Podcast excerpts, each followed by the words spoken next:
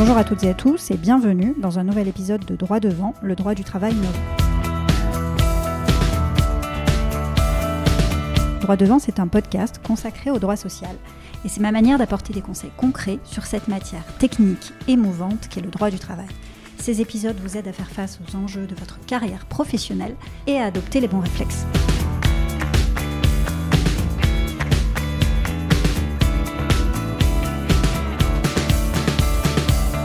Ce nouvel épisode de Droit devant, on parle de télétravail et plus particulièrement du contrôle de l'activité des salariés en télétravail.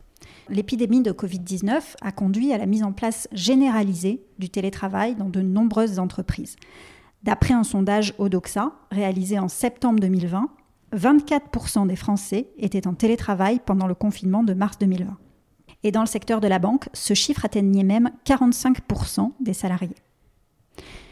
Si en mars 2020, les Français plébiscitaient de façon très large ce mode d'organisation du travail et semblaient vouloir en bénéficier durablement, il semble que quelques mois plus tard, en septembre 2020, ils aient changé d'avis. Les télétravailleurs sont désormais de plus en plus nombreux à dénoncer des difficultés qui découlent de ce mode d'organisation du travail.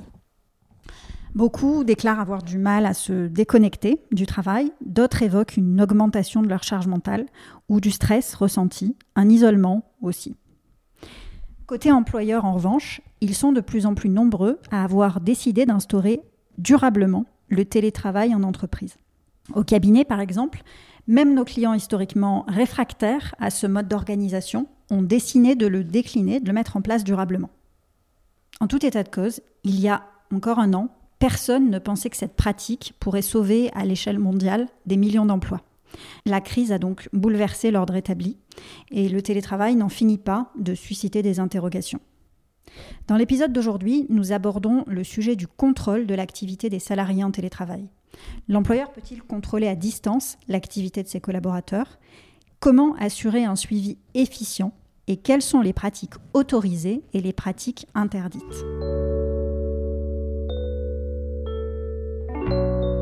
Alors, le premier sujet qu'on aborde quand il est question de contrôle de l'activité du télétravailleur, c'est le contrôle des horaires. Comment se passe de manière concrète le contrôle de la charge de travail des collaborateurs?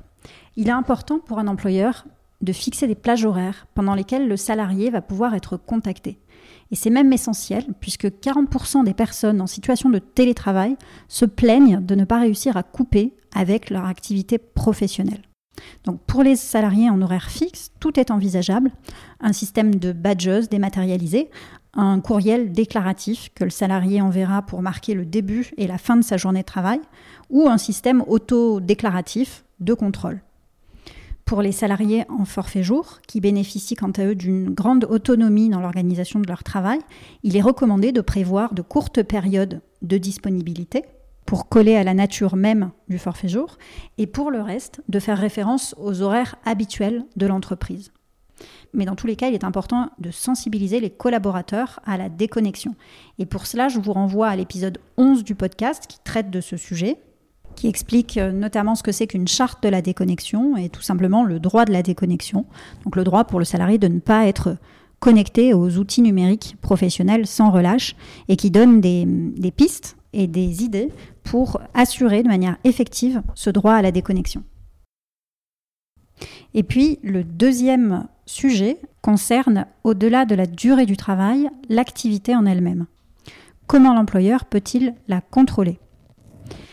Tout d'abord, ce qu'il faut savoir, c'est que pour que l'employeur puisse contrôler l'activité de ses salariés à distance, il doit, en vertu de son obligation de loyauté, les informer de l'existence même de ce contrôle et des outils de contrôle déployés dans l'entreprise.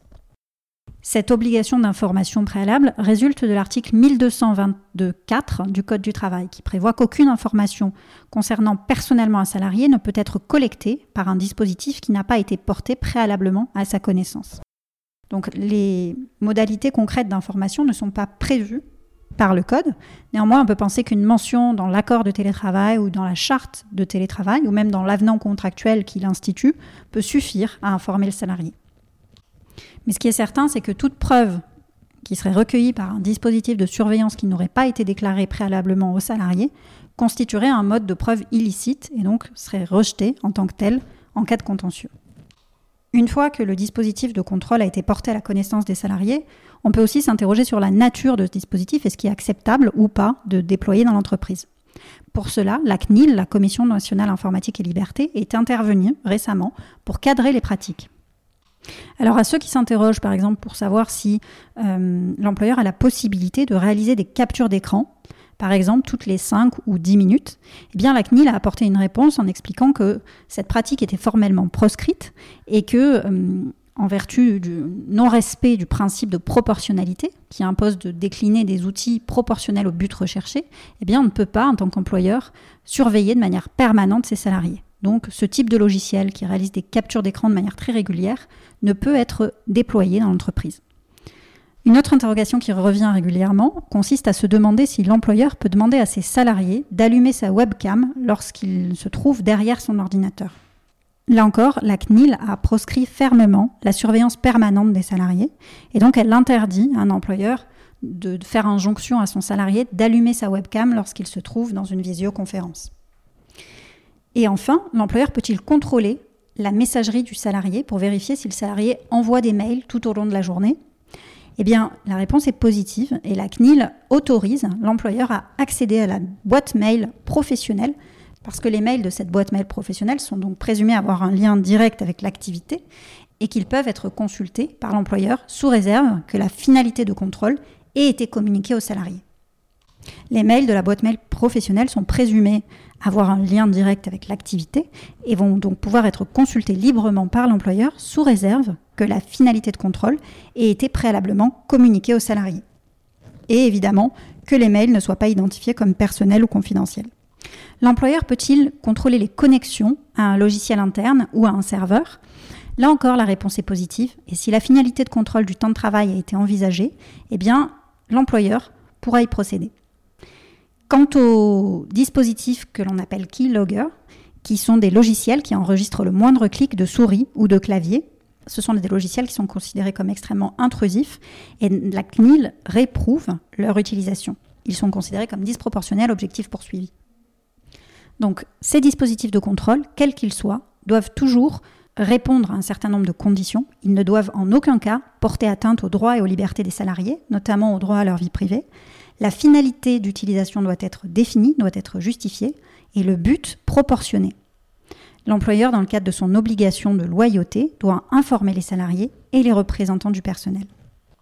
Dans ces limites, le contrôle de l'activité des télétravailleurs est parfaitement envisageable. Dans les moyens de contrôle préconisés par la CNIL, on retrouve la fixation des objectifs hebdomadaires aux salariés et l'organisation de réunions de débriefing à une fréquence prédéterminée, une fois par jour, une fois par semaine, plusieurs fois par jour, même en début ou en fin de journée. Ces pratiques permettent à l'employeur de mieux encadrer l'activité de ses collaborateurs.